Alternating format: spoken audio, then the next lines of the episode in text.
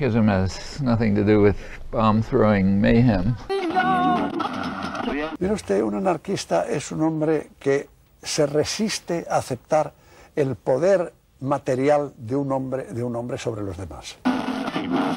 Enfim, o anarquismo em Portugal eh, começa em 1886.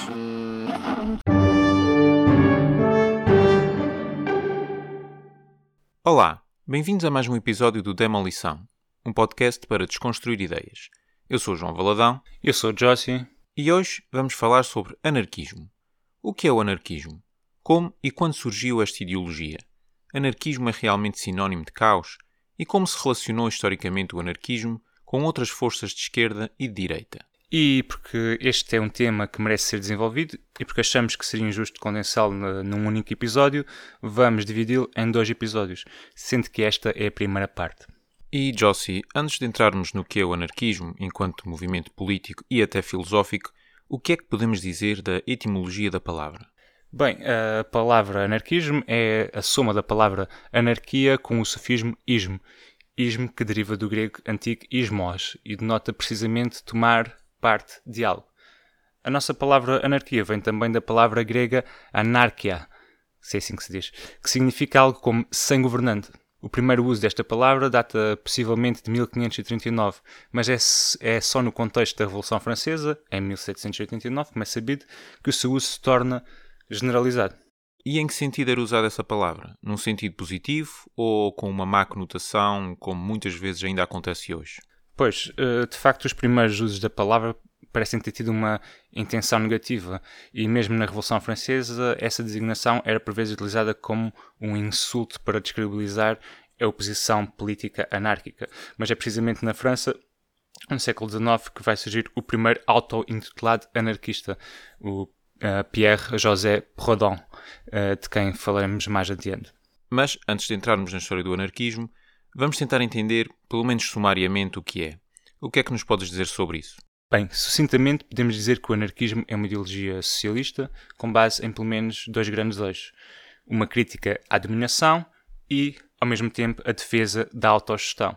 É também por isso tido muitas vezes como sinónimo de socialismo libertário. Bom, no fundo, o anarquismo defende eh, uma transformação social que permita a substituição de um sistema de dominação por um sistema de autogestão. A autogestão, ou seja, em que as pessoas se gerem a si próprias, é? Portanto, em pequenas comunidades, ou enquanto indivíduo individual no seu trabalho. Isto tem origem, ah, como vamos ver mais adiante, no desenvolvimento do capitalismo, na exploração da classe trabalhadora, etc. Então, mas espera aí. O anarquismo não tem nada a ver com desorganização e caos completo? Não, de todo. Ah, o, o que o anarquismo procura é precisamente reorganizar a sociedade. É uma reorganização da sociedade. É curioso que essa associação do anarquismo ah, com o caos ah, tenha acontecido. Ah, talvez tenha a ver com a crítica que este faz à autoridade e à substituição dos Estados por comunidades autónomas. Mas isso não tem nada de caótico. Basta pensar que durante a maior parte da história da humanidade, a grande maioria das pessoas não viveu sob o jugo de um Estado central. Isto é uma invenção relativamente recente. E mesmo que tenha vivido, lembremos de repente dos grandes impérios do passado, a governação estava muito longe de ter o nível de centralização a que assistimos nos finais do século XIX e daí em diante, e muito mais ainda no século XXI. Mas é engraçado que nós temos eh, sempre uma tendência de pensar que a história da humanidade eh, sempre foi como é atualmente.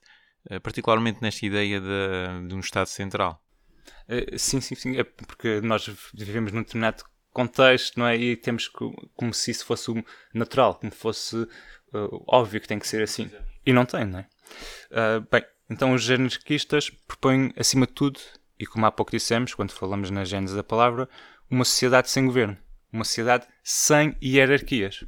Portanto, uma sociedade em que existe uma organização horizontal. Todas as pessoas têm, de alguma forma, o mesmo peso, a mesma autoridade.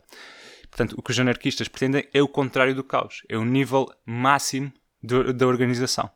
Os anarquistas não se opõem a associações, nem a organizações ou administrações. Pelo contrário, eles prezam a democracia direta e a descentralização. Simplesmente não aceitam é governantes, soberanos, patrões, hierarquias, desigualdades e explorações de qualquer natureza. Uhum. São uh, avessos a dominados e uh, dominantes. Um, mas ainda há outras confusões à volta do anarquismo. Muitas vezes vemos-lo como uma antítese do marxismo. Sim, há muitas confusões, ou até, ou até, talvez sejam simplificações do que é o anarquismo. Diz de uma forma muito branda uh, que o anarquismo é a antítese do marxismo, uh, que é antistadista ou que até nega a política. Mas as coisas não são bem assim e vamos explorar precisamente isso mais adiante. O anarquismo defende precisamente a organização em pequenas comunidades e lutas a curto prazo. Embora nem, nem todos os anarquistas defendam essa luta a curto prazo, outros têm uma visão mais de, a longo prazo. Portanto, até nesse ponto, o anarquismo é político, porque no fundo a política é tomada é tomada de decisões, decisões em grupo. Uhum. E para entendermos melhor tudo isso, vamos então falar das raízes históricas do anarquismo e naquilo que defende ou defendem as diferentes formas de anarquismo. Onde estão as sementes históricas do anarquismo, Jossi? Bem, historicamente é difícil traçar uma data concreta para o surgimento do anarquismo, até porque não é um conceito absoluto e homogéneo, mas podemos eh, encontrar alguns eh, precedentes interessantes. Por exemplo, na antiga China, alguns filósofos uh, taoístas, como Zhuangzi, já debatiam a legitimidade do Estado. Mais ou menos por essa altura, também na antiga Grécia, os cínicos clássicos negavam as autoridades e leis do homem de modo a viverem em maior comunhão com a natureza, viver conforme a natureza. Era também isto um dos grandes objetivos dos cínicos, tal como depois foi herdado pelos estoicos. Um exemplo de, de um cínico é o Diógenes, que viveu uh, num barril, precisamente, e escolheu a pobreza como forma de vida virtuosa. Uh, Diógenes negava praticamente todo tipo de autoridade, não só a política, cuja classe ele descrevia como a, ma a maior das hipócritas, mas também as estruturas sociais e familiares que ele desprezava de uma forma geral. Portanto, o Diógenes se queria era subverter ativamente o status quo da época. Mas apesar destes constituírem uma espécie de primeiros anarquistas, pela sua negação ou questionamento da autoridade, não estão diretamente relacionados com o movimento anarquista moderno. Quando é que este conceito surge em termos mais recentes? Bem, este conceito surge pela mão do filósofo inglês William Godwin uh, nos finais do século XIX. Foi ele que definiu primeiramente como uma ideologia e introduziu o que é agora se entende por anarquismo clássico. Godwin publicou em 1783 um texto chamado Inquérito acerca da Justiça Política, que apesar de não usar a palavra anarquismo, é considerado um dos primeiros livros desta corrente e seria uma influência para vários movimentos de esquerda nos séculos que se seguiram. Portanto, eh, Godwin defendia que o homem nascia igual e que as suas diferenças eram um produto do ambiente que o rodeia. Este filósofo também defendia que a propriedade privada era um mal que devia ser substituído por algum tipo de comunismo, onde cada pessoa tinha direito a uma parte de um conjunto comum e onde comunidades onde as pessoas se governavam cara a cara acabariam por substituir os Estados nação. Isto é comum a todos, ou quase todos os movimentos uh, anarquistas, tirando os anarcocapitalistas. Uhum. É muito interessante este último ponto das pequenas comunidades uh, autogovernadas e presumo que tenha entrado em conflito com outras correntes de esquerda.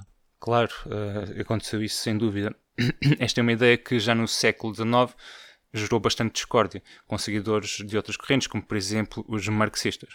Uh, e pelo que sei, não é a única coisa em que Godwin gerará discórdia, um, já que ele era um reformista ou gradualista, que são aqueles anarquistas que acreditavam que a mudança deveria vir aos poucos.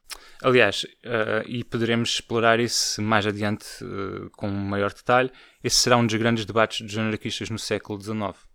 Eu vou citar agora os estudos do Filipe Correa, que é um professor e investigador brasileiro, especialista no anarquismo, e sobre esta questão, Correa diz que enquanto uma maioria entendia que era possível fazer lutas imediatas por reformas e conciliar isso com um projeto revolucionário, havia uma minoria que se opunha a essas lutas a curto prazo, argumentando que elas só ajudavam o sistema capitalista e a sociedade de dominação, de modo que era ou a revolução ou nada. Então eu posso uh, concluir que o surgimento do anarquismo está também ligado à formação da classe trabalhadora e da luta de classes. Ah, sim, sem dúvida. O anarquismo efetivamente surge num contexto particular que se desenrola ao longo do século XIX e ganha particular força ah, ainda na segunda metade de, desse século.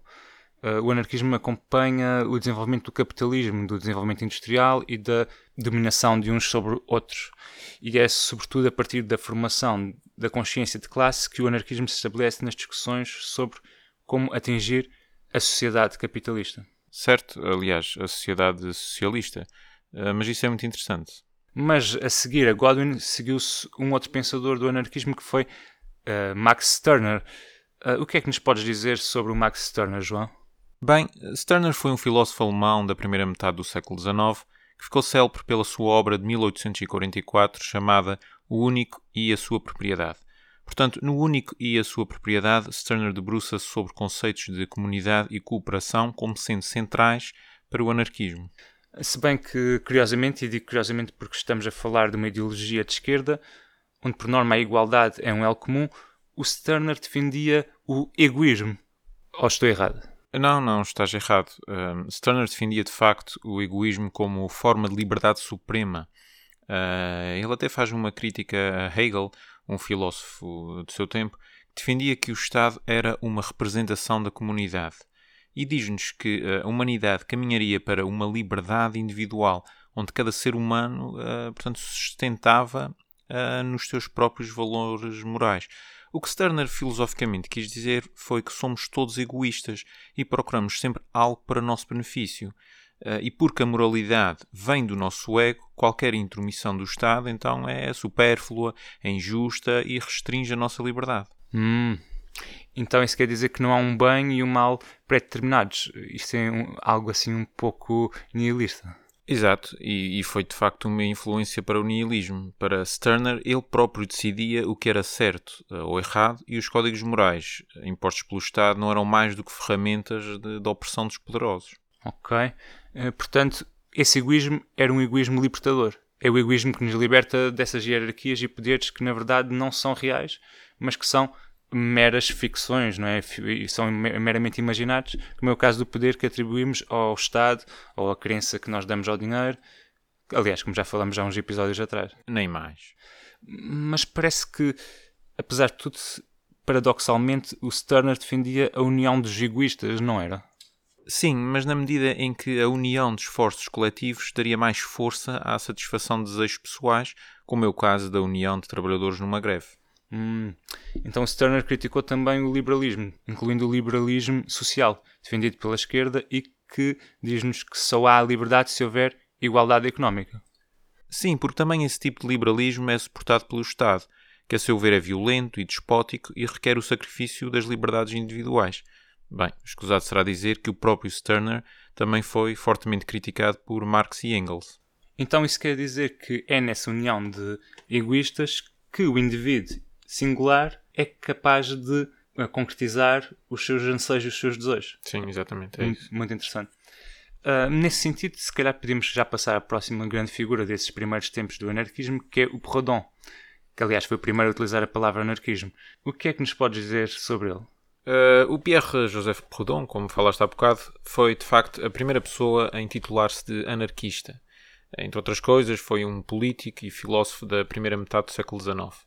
Era de origens bastante humildes, o pai era tanoeiro e, eh, para quem não sabe o que isto é, como eu também não sabia, trata-se de, de um fabricante de túneis, ou seja, são barris.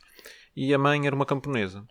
Por isso, Proudhon experimentou na sua juventude o trabalho braçal e contactou de perto com pequenos artesãos, ou seja, com aquela raia miúda da sociedade, eh, se quisermos apresentar isto de uma forma mais crua.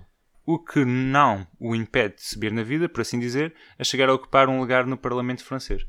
Sim, não querendo fazer aqui um retrato biográfico de Proudhon, basta dizer que muito do conhecimento uh, ou do estudo que ele fez foi feito de forma autodidata.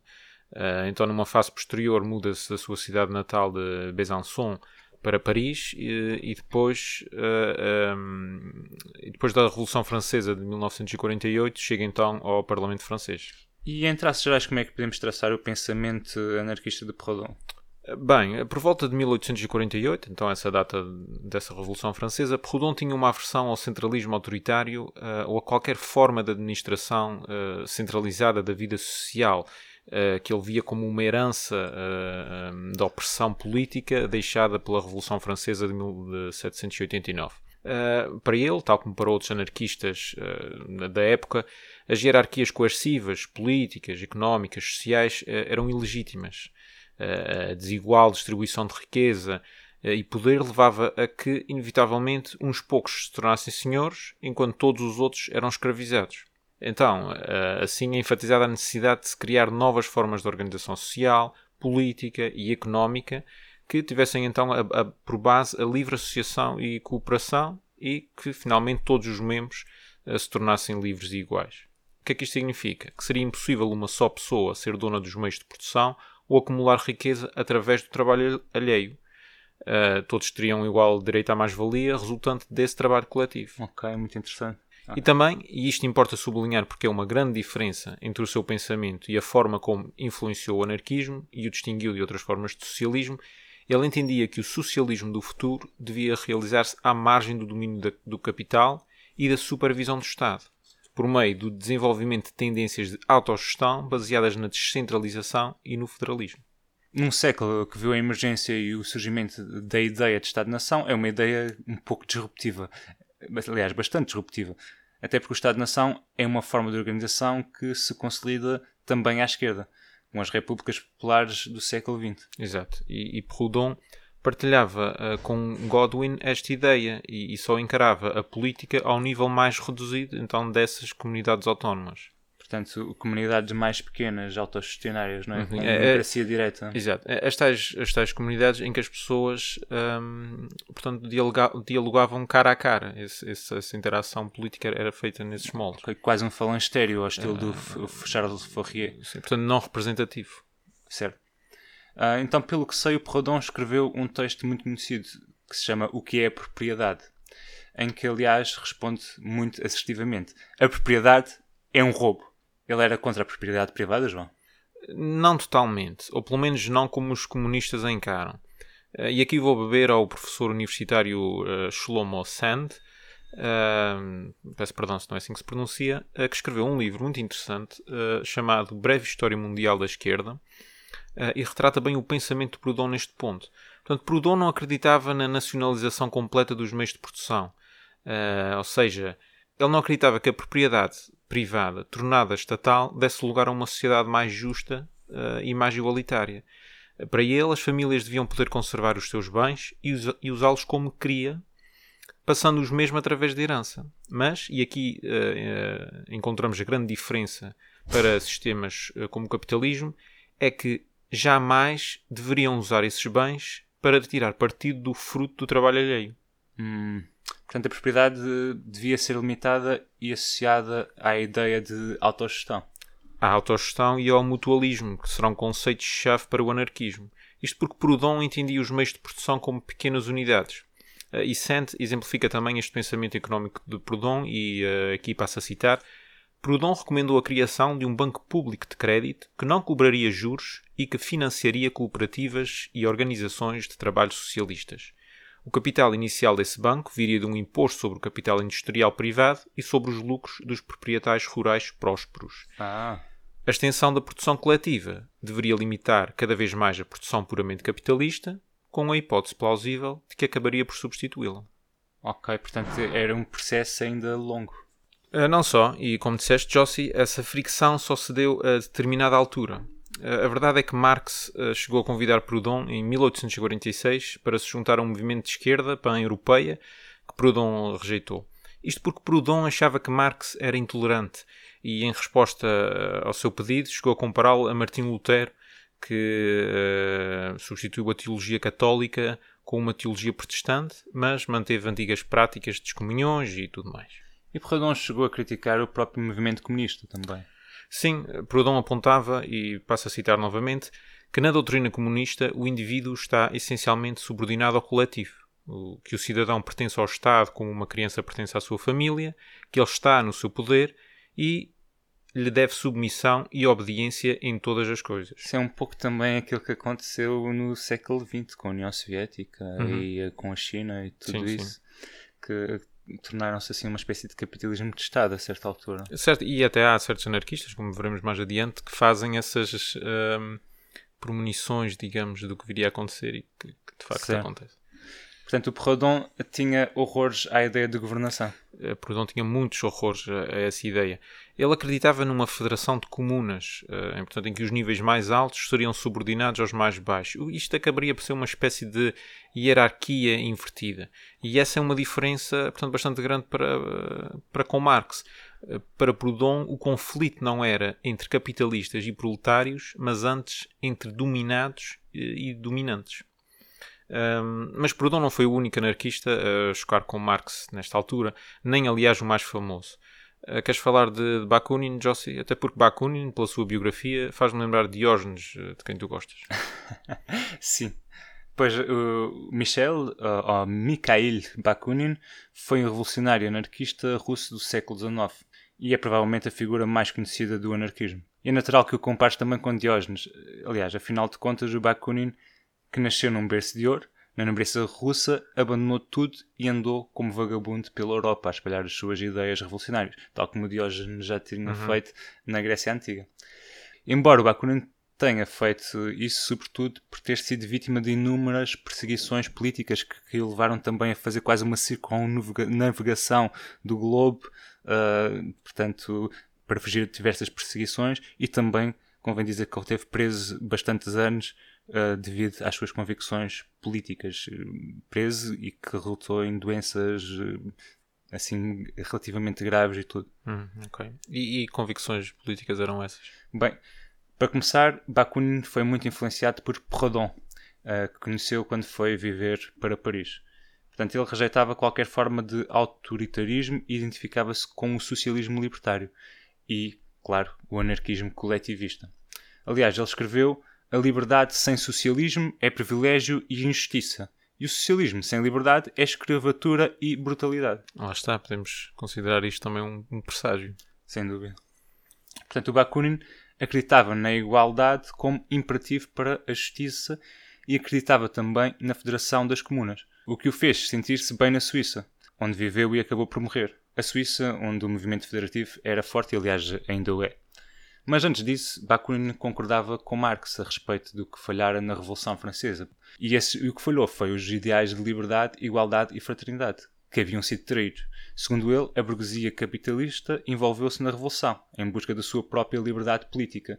Mas ao consegui-la para si própria, mas não para todos os outros, a liberdade chegou apenas sob a forma de iguais direitos e igual aplicação da lei, pelo menos no papel.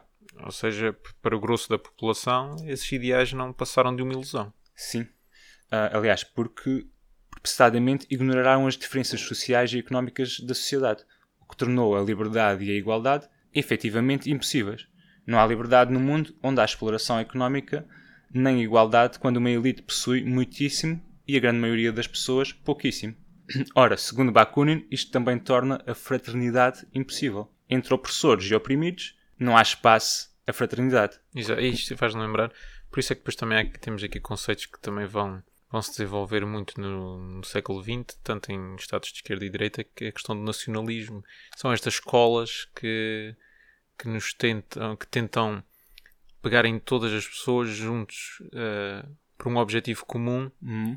Uh, não sei se estou, se estou, aqui a tornar a coisa confusa, mas, mas estás a perceber, é essa igualdade, não é, política e também económica que é que deveria ser a solução para sermos uh, fraternos uns com os outros, não existe. Então vamos arranjar uma desculpa qualquer. Ah, e o nacionalismo serviria como essa desculpa? Sim, a meu entender, sim. Ok. É possível. Mas só foi uma parte aqui. Sim, sim. Portanto, ele considera que essa fraternidade é impossível, porque como é que pode um trabalhador exausto e extorquido de boa parte da mais-valia que produziu, restando somente o mínimo fundamental à sua sobrevivência, sentir-se fraterno e sentir-se em comunhão com aquele que explora o seu trabalho. Ele diz, que, ele diz portanto, neste caso Bakunin, que só através de uma fraternidade efetiva entre iguais seria possível edificar os outros dois pilares. Portanto, igualdade, neste caso, económica também. Uhum. Portanto, nesse entender, eh, para materializar os ideais da Revolução Francesa era preciso implementar o anarquismo. O que é que é o anarquismo coletivista, Josie? Sem dúvida. Portanto, o Bakunin acreditava que iguais meios de subsistência, educação e oportunidade deveriam ser dados a cada criança, rapaz ou rapariga, ou seja, havia aqui uma dimensão de igualdade de género e numa fase mais adulta os mesmos recursos deviam ser dados para que cada um pudesse criar o seu bem-estar à custa do seu próprio trabalho. Uhum. Portanto, Bakunin rejeitava o princípio comunista de de cada qual segundo a sua capacidade, a cada qual segundo as suas necessidades, considerando que a distribuição de recursos devia ser feita de acordo com o trabalho de cada um. Uhum. Portanto, a liberdade só é possível se todos formos livres. Quando a liberdade é só para alguns, temos é um sistema de privilegiados e de privilégios. Portanto, a pobreza é assim uma forma de escravatura. Desta forma, torna-se imperativo criar uma sociedade organizada de tal maneira que se torne possível que cada indivíduo tenha acesso a, a, que cada indivíduo tenha acesso a meios aproximadamente iguais para desenvolver os seus talentos, faculdades e aptidões inatas. Portanto, é através desta igualdade que os indivíduos vão também materializar a sua singularidade. Uhum. Portanto, aquela, aquela dimensão igualitária de, de acesso aos recursos e bens, não é? está suprida, há uma certa calma, uma certa uh, paz com isso, e a partir daí tu consegues desenvolver a tua singularidade. É esta ideia de Bakunin. Certo. Portanto, a desigualdade económica inibe o desenvolvimento dessas dimensões singulares a cada indivíduo. Portanto, ele considera que, assim, uma sociedade de liberdade universal baseada no princípio da igualdade económica é fundamental e tem que ser ligada a um espírito de fraternidade. Ok. Portanto, nessa perspectiva de abolição do, do Estado, eh, temos inúmeras eh, instituições, não é? governamentais ou não, que moldavam e ainda moldam a sociedade. Que destino é que o Bakunin lhes, lhes previa? Portanto, a aniquilação do status quo institucional devia ser geral. Bancos, igrejas, parlamentos, Estados. Só assim se daria lugar a algo novo. A reforma destas instituições uh, são inibidoras de mudanças significativas. Era preciso acabar com elas e acabar com elas no imediato, sem dar espaço a que elas se transformassem numa outra coisa. Mas não se julgue que o Bakunin defendia a guilhotina para os líderes desta sociedade opressiva. Uh, pelo contrário, e aliás ao contrário do que de outros movimentos anarquistas mais tarde, ele julgava-os vítimas acríticas ou pelo menos mentalmente manipuladas da ordem social. Portanto, a força revolucionária deve, para ele, ser dirigida às instituições e nunca às pessoas. Ele considera então que se deve confiscar sim as propriedades e anular-se as heranças. Portanto, abaixo o Estado e abaixo a propriedade. Havia muita coisa para acabar então, não? O aparelho de Estado, não parecendo, ainda é bastante extenso. Pois. E podemos sintetizar alguns dos seus desejos revolucionários. Destruir todos os governos. Abolir todos os códigos legais. Todas as burocracias centrais. Todos os exércitos e políticas estatais acabar com a religião organizada, acabar com os direitos de herança, eh, o cancelamento universal das dívidas privadas, abolir toda a propriedade privada, confiscar todos os meios de proteção, bem como toda a propriedade das igrejas e dos Estados, confiscar ainda bens preciosos, sendo que tudo isto devia tornar-se propriedade comum, portanto, um socialismo sem Estado. Muito simples, portanto. E pelo que sei, o Bakunin também ficou conhecido por participar na Primeira Internacional. Certo. Bakunin foi o líder dos anarquistas na Associação Internacional dos Trabalhadores, mais conhecida como a Primeira Internacional, que foi fundada em 1864 em Londres e durou até 1876. Esta associação tinha como objetivo juntar os revolucionários da Europa e depois unir os operários do mundo inteiro. E como se destacou aí eh, Bakunin? Bom, a participação do Bakunin na Primeira Internacional foi feita com algum atrito, tanto é que os anarquistas acabaram por ser expulsos quatro anos antes do seu fim, em 1872. Portanto, dizer que Bakunin e Marx se davam mal é talvez ser generoso. Bakunin discutia fervorosamente com Marx sobre a questão da ditadura do proletariado. Portanto, davam-se mal. Portanto, houve essa primeira fase em que se davam bem, não é? E agora aqui entraram em, em, em atrito, uh, em conflito e a coisa, a coisa azedou. Sim, é, é essa facção anarquista e essa facção comunista portanto, tinham perspectivas diferentes sobre como conseguir essa emancipação uhum. da, da, classe oprimida. Uh, mas isto não quer dizer que eles não concordavam em nada, o, que não é verdade. Eles começaram por trabalhar juntos, criticavam o capitalismo e achavam que a sociedade tinha capacidade de o superar e viver melhor. Ambos acreditavam que o próximo sistema em que viveriam seria o socialismo. E ambos também concordavam que o Estado era algo que deveria desaparecer, pois ainda que aparente servir a toda a gente, o Estado serve como reprodutor do capitalismo e dos capitalistas e é a eles que serve. Portanto, eh, serve para manter um status quo. Uhum. E então onde é que eles discordavam? Bem, eles discordavam principalmente no que devia ser o papel do Estado. uh, portanto, naquele período intermediário do fim do Estado, enquanto repertor do capitalismo e o estabelecimento do socialismo. Ok, isto aqui entra um pouco na essência do comunismo e na existência temporária do Estado enquanto ferramenta de transição de um sistema para o outro. Exato. E Bakunin não queria ouvir falar disso. Ele queria o fim imediato do Estado. Okay. Aliás, nesse sentido, ele achava que, em vez de um Estado comunista, devia deviam ser as próprias associações de trabalhadores a deter os meios de produção e considerava o Estado uma forma ilegítima de autoridade. Estas associações teriam propriedade coletiva e poder de decisão coletivo. É curioso que Bakunin previu que um, os ideólogos comunistas nas sociedades industriais modernas acabariam por criar então esse sistema de coerção baseado no capitalismo de Estado, uh, em que ironicamente uma elite oprimiria o povo com a foice uh, e o martelo. Uh, ora bem, se olharmos para o que se tornou a, a, União Soviética e para o que é a China, parece que esta profecia se concretizou. Pois. As ideias marxistas já nem servem para a fachada. Exato. Bom, e para fecharmos estas figuras ilustres do anarquismo no século XIX, ainda convinha mencionarmos o anarquista russo Peter Kropotkin. Relativamente a, a Kropotkin, em que é que ele difere uh, desta versão de anarquismo de que falamos? Bem, Kropotkin acreditava, assim ao jeito de Marx, que o princípio uh, devia ser a cada um conforme as suas necessidades e não conforme o seu trabalho. Uh, mas genericamente os desejos e anseios são os mesmos de Bakunin: uh, o fim de uma sociedade opressiva, materializada também nos Estados em que a legitimam, assente na propriedade privada dos meios de produção e na desigualdade económica. Hum. Mas então, porquê é que é importante falarmos de Kropotkin?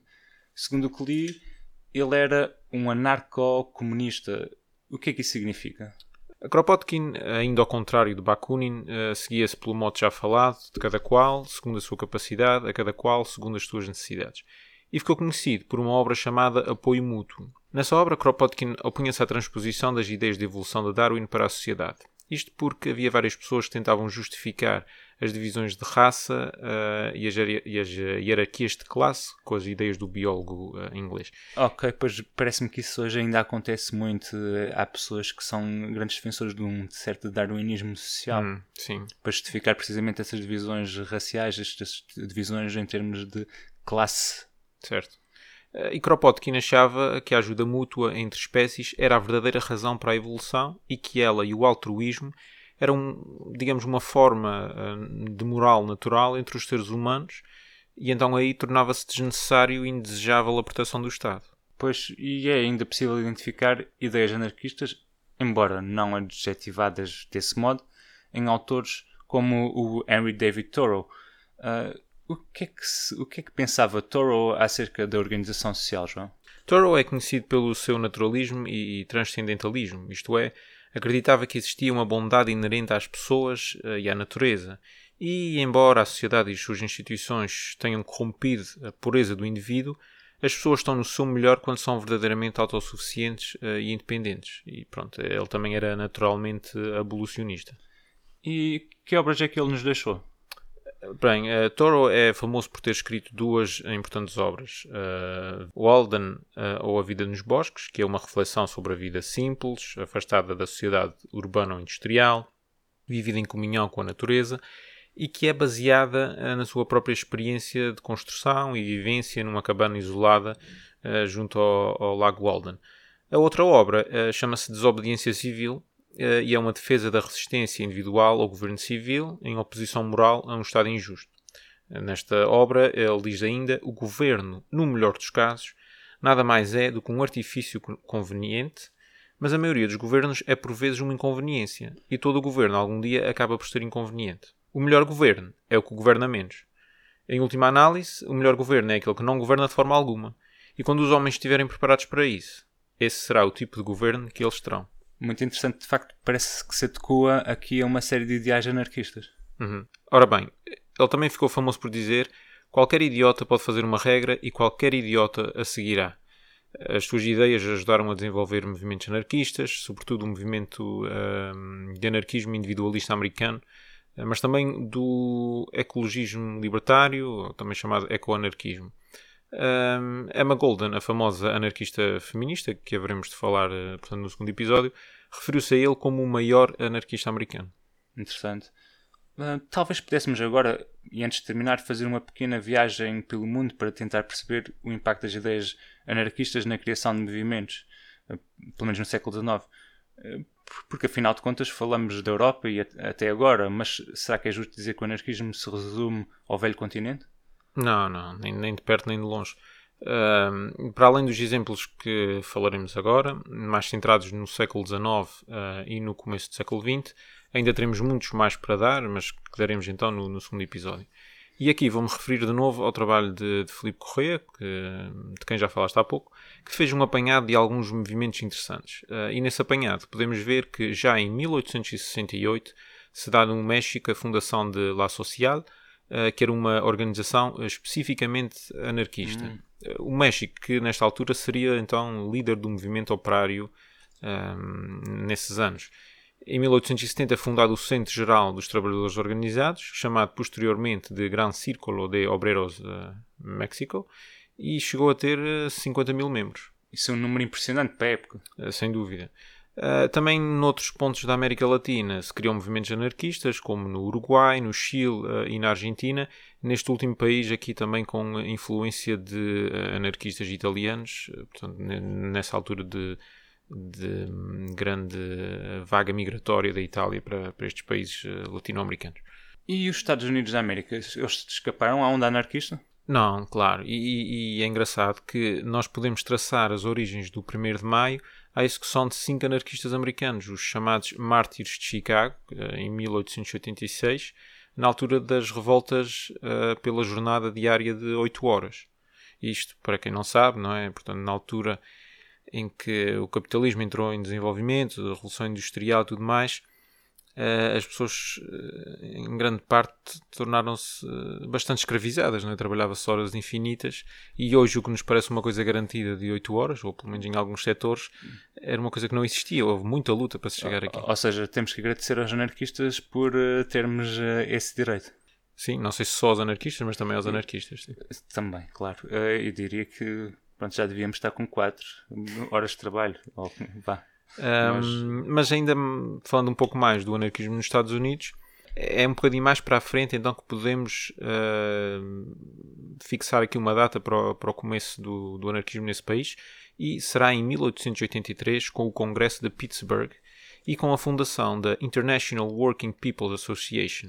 Uh, e também da Central Labor Union, em que uh, em 1886 contava com 28 mil trabalhadores. Interessante. Nessa altura havia grande mobilização uhum. da classe trabalhadora. Uh, e noutros pontos do mundo? Bem, ainda que nesta altura, portanto, ainda estamos aqui a falar da segunda metade do século XIX, o anarquismo tenha a sua força essencialmente na Europa e nas Américas, há alguns movimentos de nota noutros pontos do mundo. Em África, podemos ver o surgimento eh, do anarquismo no Egito em 1876 e na África do Sul já lá para o final do século. Uh, e ainda que na Ásia o anarquismo estivesse a dar os primeiros passos, eu queria terminar, uh, portanto, aqui este episódio a falar de uma figura peculiar na história do anarquismo que foi Kano Sugaku.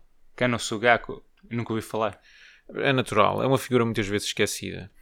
O que provavelmente também resulta da campanha de difamação e descredibilização que o Império Japonês lhe dedicou em vida e depois da sua morte. Eh, mas bem, Kano Sugako, ou Kano Suga, como também é conhecida, foi uma jornalista e escritora japonesa, anarquista, que ficou para a história especialmente uh, por ser a única mulher a ter sido executada por traição no Japão até hoje, ou pelo menos no Japão moderno. Hum. Portanto, ela viveu pouco tempo, viveu 29 anos, uh, nasceu ali à volta do, da década de 80 uh, do século XIX e depois acabou por ser executada em 1911. Portanto, uh, Kano Sugako nasceu numa família abastada, em Osaka, sofreu muito durante a sua juventude, o pai perdeu toda a fortuna, ela foi violada e ainda depois de ter casado teve que se divorciar para regressar a casa e, e cuidar do, do pai doente. Portanto, sentia-se bastante oprimida. Sim, sentia-se bastante oprimida e por uma série de acontecimentos ela teve a oportunidade de entrar em contacto com textos socialistas uh, e de ela própria escrever para a imprensa local. Portanto, textos socialistas que ela escrevia, mas também nesta primeira fase da vida dela ela focava-se muito também no, no feminismo, é? dessa opressão que ela sentia um, ehm, sobre as mulheres. Ok. E quais foram os pontos de vista que Sugaku nos deixou? Ah, Bem, como eu estava a dizer, nessa primeira fase eh, da vida, ela, hum, da sua carreira, não é? Ela tinha um, um profundo sentimento feminista eh, e escrevia sobre a condição das mulheres naquele período do Japão que era a era Meiji. Portanto, no Japão, já falámos disso até no nosso episódio do calendário, eles seguem o calendário gregoriano, mas também datam os anos a partir do início do reinado de um imperador até à sua morte. E neste caso seria o, o, O- imperador Meiji. Meiji, exatamente. Uh, pronto, ela também era uma pacifista e isto numa altura uh, em que havia um, uh, um crescente nacionalismo uh, e belicismo no Japão. O que não era uma coisa propriamente fácil ou minimamente bem vista, portanto, seres pacifista nesta altura. Aliás, convém recordar que foi nesta altura que o Japão começa as suas aventuras belicistas e entra numa guerra com sucesso com a Rússia em 1905. Mas ela já abraçava as ideias anarquistas nessa altura ou não? Não, ainda não. Ela já era socialista, mas é só depois do chamado incidente da bandeira vermelha que Sugaku ahm, ah, adota ideias anarquistas e, e também muda ahm, essa concepção que ela tinha de uma transição pacífica para uma sociedade socialista e abraça então um papel mais interventivo e violento no derrubo da- das estruturas ah, opressivas. Isto, isso é um tópico que devemos desenvolver no próximo episódio, a questão do uso de violência por parte dos anarquistas. Até porque é um dos grandes debates eh, da comunidade anarquista. Nem todos defendiam o uso dessa ferramenta ou desse instrumento. E os que defendiam eh, faziam com diferentes graus. Sim, é uma boa discussão, até porque, e certamente já fizeste essa associação, como eu também já a fiz, eh, quando começámos pela primeira vez a ouvir anarquismo, associávamos rapidamente a violência, não é? Violência, caos, Caos. coquetéis molotov, pessoas a partir montras, tudo isso, que não tem nada a ver com a gênese original do Exatamente, anarquismo. como já podemos ver no, no- no pouco que falámos até aqui. Há uma deturpação da palavra também, parece, né, nos dias de hoje, se calhar propositadamente, fazendo essa associação mais do que se fazia no passado, já se fazia no passado, mas eh, querendo dizer que ah, uma coisa é anárquica que se sente caótica, e isto não é, não é verdade. Sim, é uma forma de descredibilizar o movimento, é uma ideia, não é? Dar-lhes eh, um significado que, na verdade, não, não, não é esse, não é? Certo que é, é o contrário. É, Mas infelizmente eu acho que ahm, isso foi feito com relativo sucesso, não é? Essa, essa creio deturpação da creio palavra. que se as ideias anarquistas vencerem no futuro, se calhar terão que ter outro, outro rótulo, não é? Por, Uhum. por causa do nível de contaminação a que foi sujeita a palavra. Certo. Mas pronto, voltando de novo a Sugaku, ela participou em 1908 numa manifestação de de júbilo, de alegria, pela libertação de um famoso anarquista, e é então aí que se dá o tal incidente da bandeira vermelha. E o que é que é o incidente da bandeira vermelha? Portanto, eles foram para a rua nessa manifestação, cantaram hinos anarquistas, abanaram bandeiras vermelhas e tudo isso, eh, e isso desagradou ao governo que eh, estava a ficar cada vez mais controlador, autoritário. Eh, e então chamaram a polícia, a polícia reprimiu forte- fortemente essa manifestação, prendeu uma data de gente, incluindo um dos líderes desse movimento chamado Arahata. Mas não prenderam a Sugaku. Ela então foi à prisão visitar Arahata eh, e ficou chocada com a forma como os prisioneiros estavam a ser, tra- ser tratados e acabou também por, por ser presa e tratada de forma muito brutal. Eh, e então é aqui eh, que se dá uma mudança significativa na sua forma de pensar. Ok, deixa-me adivinhar, é aí que ela percebe a natureza opressora do Estado e do seu aparelho repressivo? Nem mais. É ao ser muito maltratada. Aliás, ela estava tuberculosa quando estava na prisão e presumo eu, não é? Isso aqui agora é mera especulação. Não deve ter, eh, não deve ter sido dado tratamento adequado. Todo o tratamento que lhe foi dado eh, e aos colegas espancados eh, regularmente, que esta ideia de uma transição pacífica, portanto, esfuma-se. Ela entende que não é suficiente e para combater o monopólio da violência que o, que o Estado tinha, só poderias usar também a violência. Eh, Ela sente mesmo um profundo sentimento de injustiça e quer acabar com todo o aparelho eh, judiciário, Sente que é, é irreformável, que portanto, sofre mesmo varrendo Só e construindo uma coisa nova. E é aqui que ela acaba por ser condenada à morte? Não, Ou- não, ainda não é aqui nesta altura. Portanto, isso acontece eh, mais para a frente com, com algo mais grave. E esse mais grave é o chamado incidente eh, Kotoku, ou o incidente de alta traição, que foi um, um plano sem sucesso de assassinar o imperador Meiji. O imperador japonês que era visto como um deus, não é? Sim, foi, era, portanto, historicamente, o imperador japonês sempre foi visto como um ser divino. Isso só acaba depois uh, depois da, da Segunda Guerra Mundial. Mas é certo, é isso. Os anarquistas vão questionar esse estatuto, para quem o imperador não era mais do que o símbolo máximo dessa elite uh, opressiva que roubava o povo.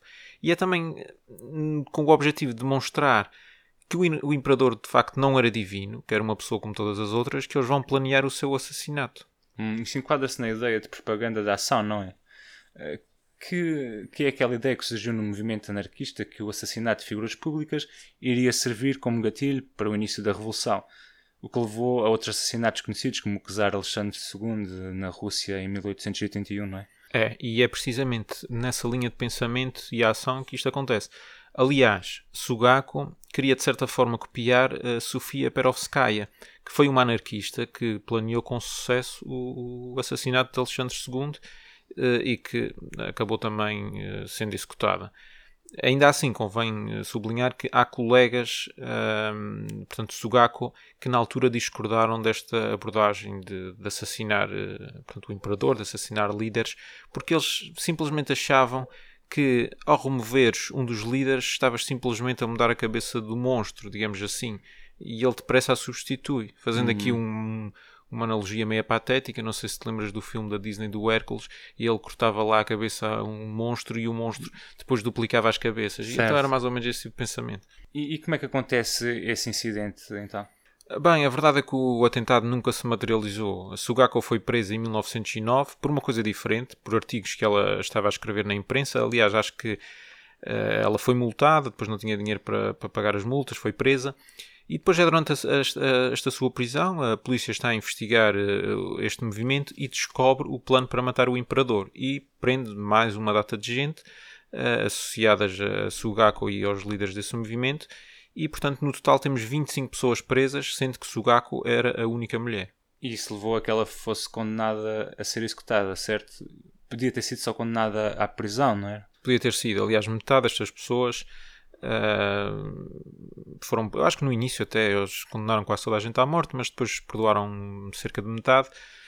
Claro que estes julgamentos, as provas eram muito tenues, mas não seria o caso de Sugaku porque ela de facto uh, confessou e, e, o que a levou talvez, uh, portanto, à forca foi a, a sua honestidade ela explicou que, portanto, as razões que tinha para recorrer à violência, que ela via como a única ferramenta viável para a mudança e a única pena que ela teve mesmo foi que o atentado não tenha, não tenha ocorrido e não, não tenha dado certo. e... uh, mas também só aqui uma nota. Um, ela não guardava rancor ao imperador pessoalmente, que na altura até era uma figura popular entre as massas e ela até o achava bondoso.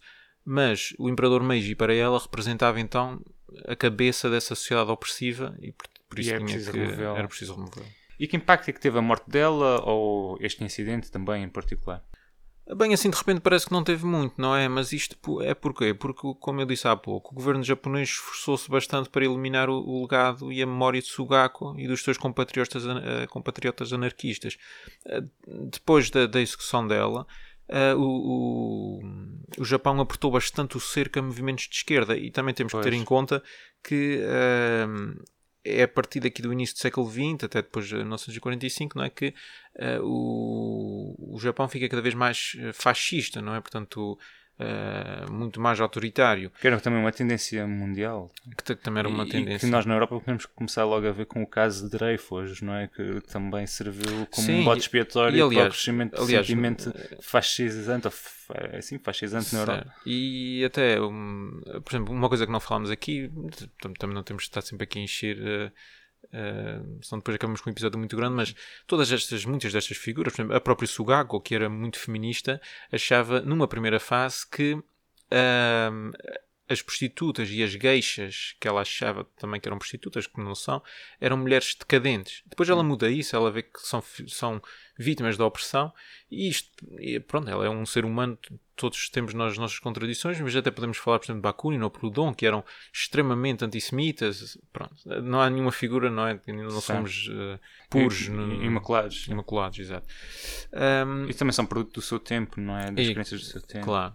Um, pronto, isto para dizer que ainda depois do fim do Japão fascista, em 1945, houve petições uh, ao Supremo Tribunal do Japão uh, para, uh, portanto, o julgamento ser revisto e aquelas condenações serem anuladas, mesmo a, tipo, a título póstumo, que foi negado em 1967. Portanto, às vezes há coisas que parece que nunca mudam na sua gênese.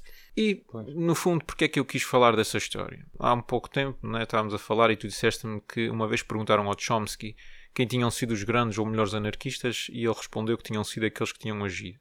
E então, olha, parece que quer concordemos ou não com os métodos da ação de Sugaku ou até mesmo com as suas ideias, parece-me justo ela ter o seu lugar na história. Certo. E no próximo episódio vamos ver também outros movimentos anarquistas e a forma como eles foram implementados e também a forma como foram aniquilados ou não. Sim, porque o que não nos falta são um, exemplos interessantes desde o início do século XX até, até, até mesmo agora, até a atualidade. E também vamos falar do anarquismo em Portugal e outros conceitos que, como por exemplo o anarcocapitalismo, que não tivemos tempo também de explorar Sim, neste anarcossindicalismo, neste anarquismo, por aí fora. Uh, bem, e antes de terminar, uh, vamos fazer algumas recomendações bibliográficas. Depois já outras ficarão então para o segundo episódio. Mas vamos lá. Bem, então neste primeiro episódio eu vou hum, recomendar dois livros. Uh, um uh, é de Felipe Correa, portanto um professor universitário brasileiro especializado em anarquismo. Ele tem um livro, uh, está disponível na internet, o link será disponibilizado na descrição do episódio, e chama-se Surgimento e Breve Perspectiva Histórica do Anarquismo, 1868-2012. Portanto, ele trata, traça aqui uma, uma história do anarquismo uh, neste período, explora alguns conceitos. Um, portanto, é um livro de 85 páginas, não é assim uma coisa muito exaustiva, lê-se bem e dá um bom enquadramento um, dos primeiros tempos do anarquismo. Depois também queria, para quem se interessou sobre a história de Kano Sugaku, uh, recomendar um livro que só está disponível em inglês, é de Mikizo Hane, chama-se Reflections on the Way to the Gallows, Rebel Women in Pre-War Japan. Portanto, entre outras mulheres, também fala aqui de Kano Sugake, uh, que foram figuras uh, importantes na luta por melhores condições sociais e políticas das mulheres, e não só no Japão, no Japão moderno, mas antes, antes da Segunda Guerra Mundial. E pronto, e tu, Jossi, uh, o que é que nos queres uh, recomendar hoje? Bom, uh, indo à gênese do movimento, não é? Próximo disso, eu quero recomendar um livro do Bakunin, que está disponível em inglês em múltiplas editoras, com o título God and the State, e em, também está disponível em português do Brasil, sob o título Deus e o Estado, na editora Edra. Uh, gostaria também de recomendar outro livro, que neste caso não é diretamente um livro com a, uh, princípios, fundamentação, ideologia anarquista, uh, pelo menos não de forma declarada, mas em que está assente um conjunto de ideias que se aproximam disso e que seria uma boa introdução. Neste caso, é a desobediência civil do Henry David Thoreau e uh, também está publicado às vezes em compilações de várias obras do, do Henry David Thoreau, mas está disponível também enquanto ensaio, uh, portanto, singular, na Ideias de Ler. Ok, muito bem. E por hoje uh, é, ficamos por aqui. Uh, como dissemos, este é um duplo episódio sobre o anarquismo, porque achamos que seria. Entendemos que para desenvolvê-lo como queríamos seria melhor neste formato. Daqui a duas semanas voltamos então para a segunda parte uh, de, deste episódio, em que mencionaremos uh, algumas, uh, alguns conceitos que não foram mencionados até aqui e especialmente o período histórico do século XX. estejam atentos e pedir mais uma vez para que nos sigam nas nossas redes sociais e nas plataformas que usam para ouvir o podcast e também que nos sigam lá e que nos deem uma pontuação amiga. Uh, é tudo por hoje. Até daqui a duas semanas. Um abraço. Um abraço.